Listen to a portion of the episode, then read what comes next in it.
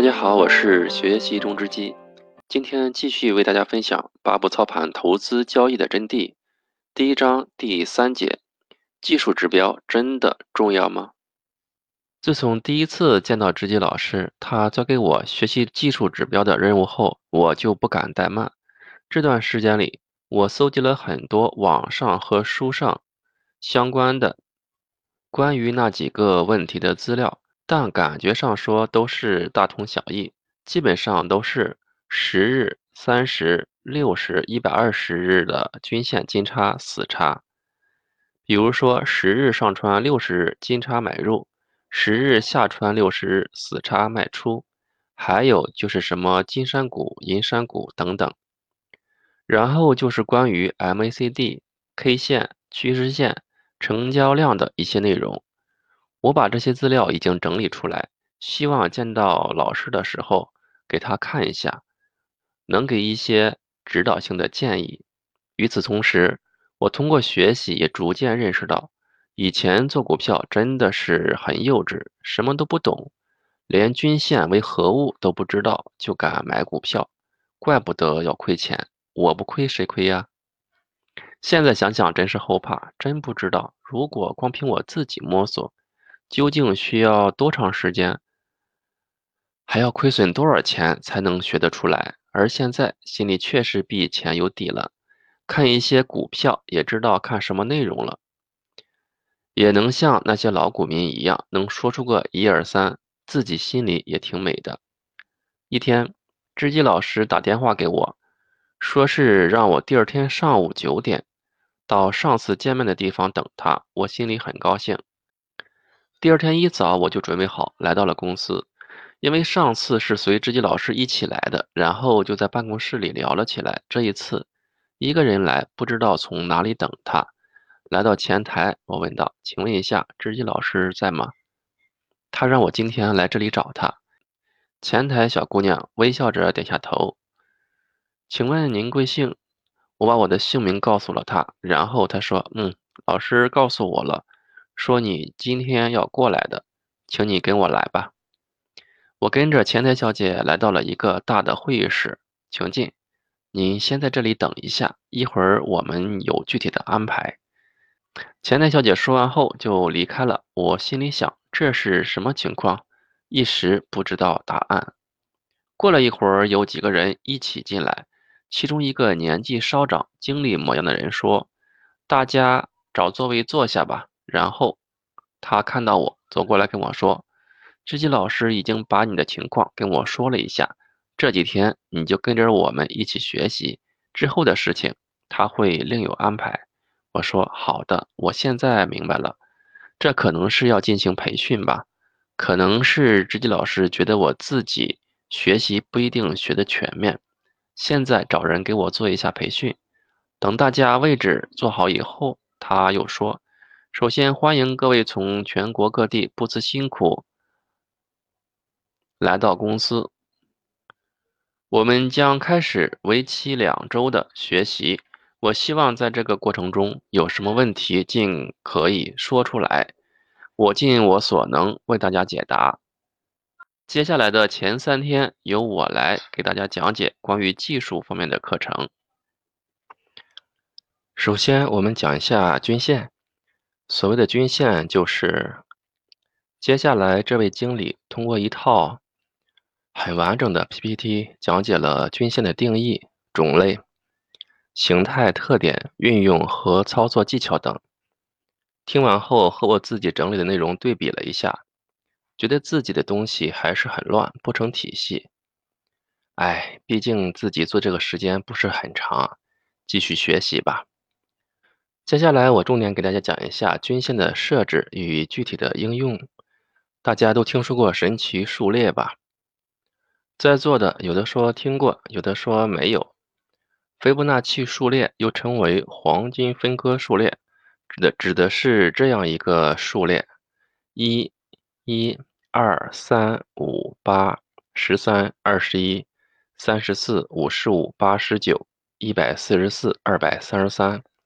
三百七十七，这个数列从第三项开始，每一项都相当于前两项之和，斐波那契数列中的斐波那契数会经常出现在我们的眼前，比如说松果、凤梨、树叶的排列，某些花朵的花瓣数。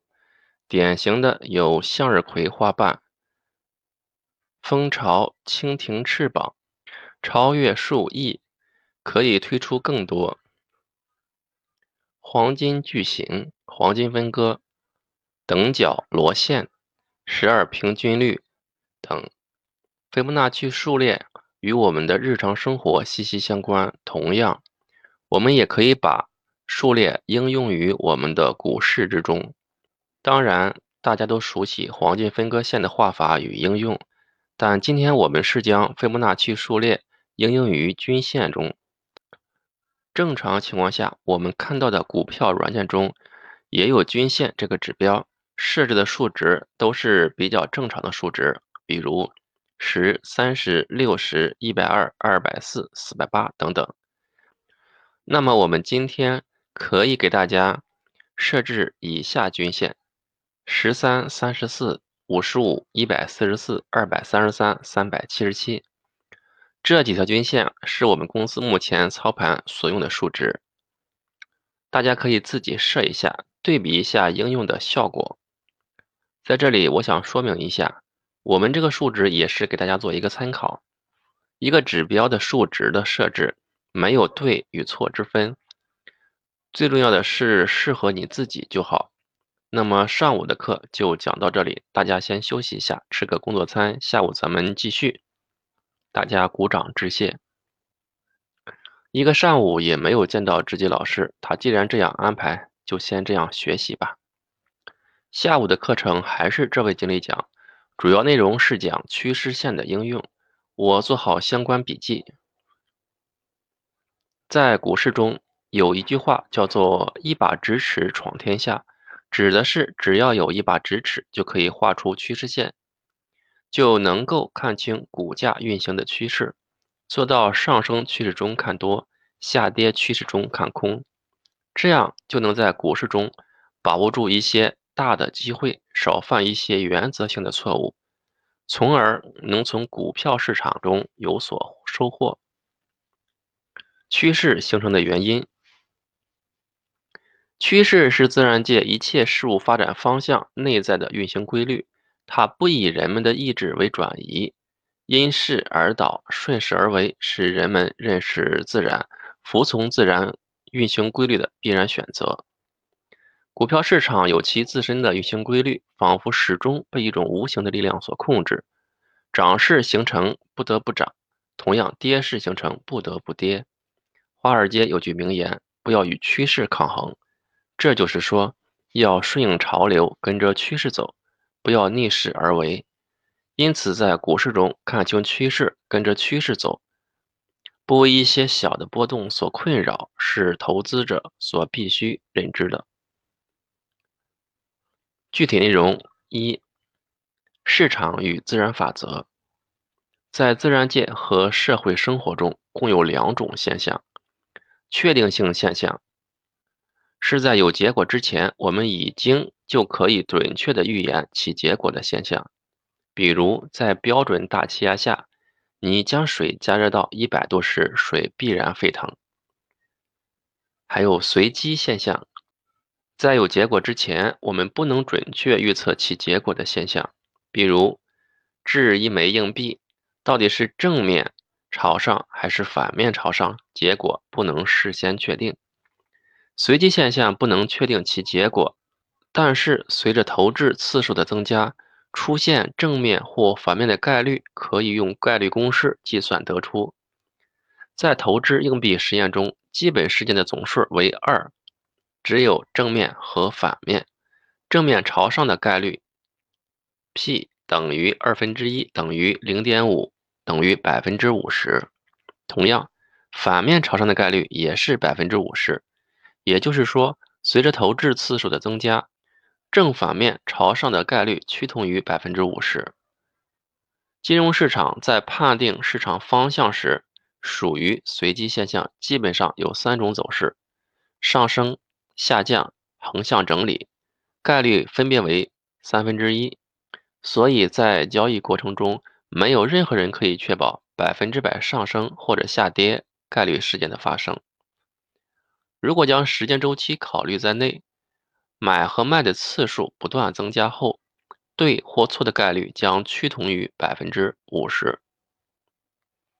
金融市场结果的预测是随机现象，所以没有任何人可以事先准确预测其结果。市场趋势分为上升、横向整理和下降。如果我们在某一时间点将以上三个因素都考虑在内的话，我们就无法参考，我们就无法参与交易。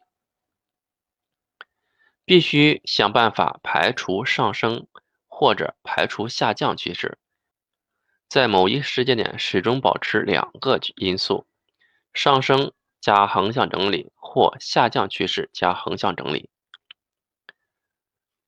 图中上升趋势中，我们可以执行买入计划；横向整理，我们同时可以执行买入或卖出计划。下降趋势中，我们可以执行卖出计划，横向整理，我们同时可以执行买入或卖出计划。